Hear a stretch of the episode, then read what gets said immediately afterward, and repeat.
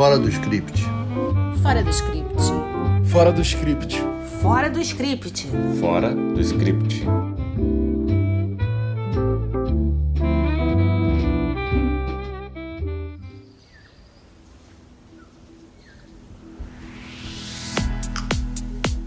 Olá! Estamos de volta com o nosso podcast Fora do Script e neste mês de junho, em que se comemora o Dia do Meio Ambiente, nós não poderíamos deixar de pensar no nosso país e na Amazônia. Por isso escolhemos o documentário Amazônia Sociedade Anônima de Estevão Chavata, na Globoplay, e Diários da Floresta, minissérie de cinco capítulos dirigida por Luiz Arnaldo Campos, em cartaz na Amazon Prime. A Amazônia Sociedade Anônima recentemente recebeu o prêmio One World Media Awards na categoria Impacto Ambiental. Eu sou Denise, advogada e roteirista, apaixonada por direito e por dramaturgia. Eu sou a Letícia, roteirista, jornalista, fã de seriados policiais e de documentários. Eu sou a Renata, jornalista e roteirista, apaixonada por cinema argentino e europeu. Diários da Floresta estreou em 2018 no Canal Brasil. Na época não teve muita badalação. Agora está no catálogo da Amazon e vale a pena conferir. É uma série de cinco episódios baseada no livro do mesmo nome, escrito pela antropóloga e economista Beth Mindley.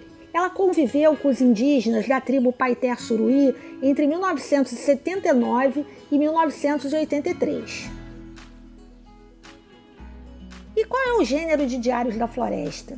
Eu diria que é um docudrama maroto, porque ele reconstrói a vivência da protagonista na floresta, mas não cria em cima das situações que ela viveu. A atriz, a Rita Carelli, é espetacular. E na ficção, ela na ficção, ou nesse docudrama, né, ela ganha o nome de Ceci, uma referência clara à protagonista de Guarani, né, a Ceci do Peri, criada pelo José de Alencar. Na, na ficção, né, no Diários da Floresta, a nossa Ceci, ela, se, ela embarca no universo dos indígenas e isso vai fazer sua vida dar uma reviravolta. Ela larga o marido e os filhos e vai para a floresta. E lá, ainda essa floresta que ela vai encontrar lá, ainda tem um quê de mágico, um quê de lírico, embora tenha uma presença muito assustadora, uma ameaça real, que são os evangélicos, que eles querem a todo custo catequizar a população indígena.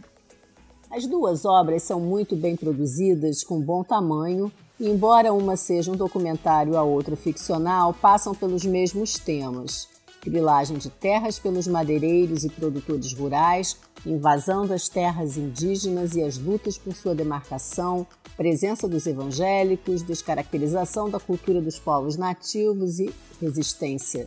Acho que não dá para fazer ficção sobre a Amazônia sem falar de tudo isso. Em Amazônia Sociedade Anônima, é impactante o depoimento do procurador do Ministério Público Federal quando ele diz que para o desmatamento é preciso muito dinheiro e que sempre está associado a outros crimes como lavagem de dinheiro. Além disso, o PL 340, que está sendo discutido no momento com tanta polêmica no Congresso, dá ainda mais relevância a essas obras. Particularmente, adorei a Amazônia Sociedade Anônima, mas a Letícia não se empolgou muito. Certo, Letícia? Eu acho, Denise, que histórias sobre a Amazônia elas precisam ser contadas cem mil vezes, porque parece que tem gente por aí que ainda não entendeu a importância desse patrimônio para a humanidade. Então, nesse aspecto, a história que a Amazônia conta é fantástica. O que me incomodou um pouco é a estrutura narrativa. Eu acho que ela não tem a estrutura de um documentário moderno. Na verdade, ela é uma estrutura clássica com depoimento, imagens que casam com os depoimentos, mais como se fossem legendas e hoje em dia, no, no universo mágico de, dos documentários, você já trabalha com tramas, com plots, com viradas, ganchos, como você trabalha num produto de ficção. Isso é que me incomodou um pouco. É uma história espetacular, contada de uma maneira tradicional demais.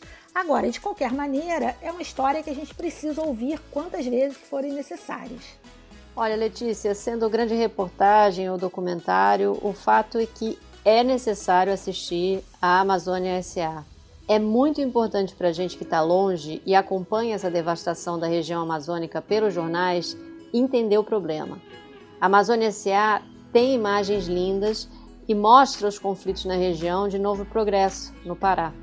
A fotografia do documentário é muito bonita e não é aquele mais do mesmo que a gente já está cansado de ver em documentários de meio ambiente. É, uma coisa que eu achei muito interessante que eles falam é que a Amazônia não é o pulmão do mundo, mas o coração do Brasil. Diários também tem uma coisa que é meio demodê no mundo do audiovisual moderno, que é o uso do narrador. Fica parecendo um recurso meio preguiçoso do roteirista. Só que curiosamente nessa série, a gente tem muito fluxo de consciência da personagem, já que ela parte do diário da protagonista. Então ali o recurso casou bem. E eu acho que num outro aspecto, Diários também merece um uns pontinhos aí.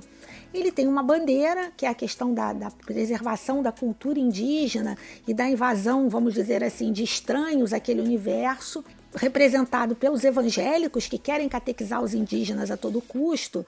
Essa história ela é muito bem contada, mas sem em momento algum perder o pé da dramaturgia. A bandeira não está mais forte do que o storytelling. É o storytelling que conduz os episódios e que conduz a narrativa geral. Isso é muito legal e mostra que você pode claramente é, trazer uma causa importante, uma questão importante, sem ficar parecendo aula de telecurso. Letícia, apesar de não ter nada contra a narração em off, no caso de Diários da Floresta, essas passagens não me soaram tão bem. Narrar em off não é tarefa fácil mesmo para atores. Embora o texto seja bom, a narração em si achei que fica um pouco a desejar.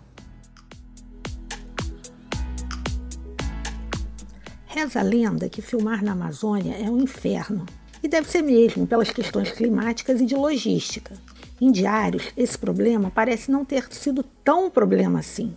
A produção teve até o capricho de oferecer oficinas para atores indígenas e para contratar 20 deles para participar da série. Uma iniciativa maravilhosa, sem sombra de dúvida. Os indígenas da série são das etnias Paiter, Aikewara, Assurine e Cambeba, já pedindo perdão aqui se eu pronunciei algum nome errado. E eles também participaram da produção da série.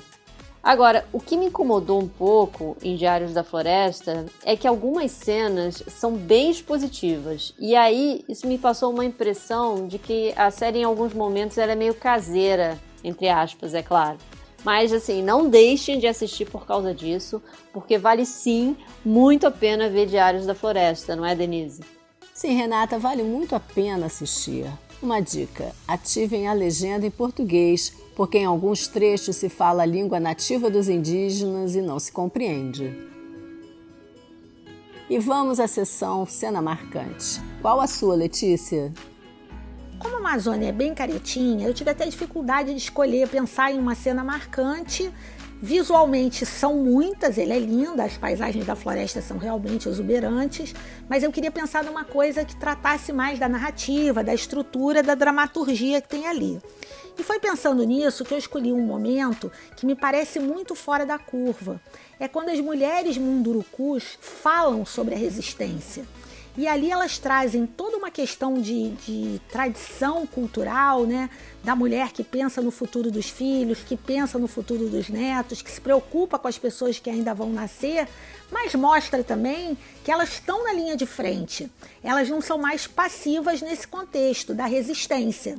Isso eu achei muito, muito, muito legal. Dar voz às mulheres que normalmente nesse tipo de produção, documentários que falam da floresta, normalmente você escuta mais a voz masculina e esse trouxe uma voz feminina, trouxe vozes femininas muito legais. É, e comparando né, o documentário com a série, dá até pra gente brincar dizendo que as mulheres estão com tudo. Não é, Renata? É verdade, Letícia.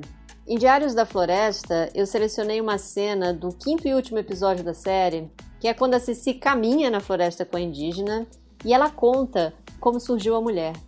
É uma cena carregada de simbolismos e tem um final que surpreende. No próximo episódio, vamos falar de obras que mostram que, até na pandemia, com todas as limitações, é possível ser criativo. Até a próxima, pessoal! Fora do script. Fora do script. Fora do script. Fora do script. Fora do script.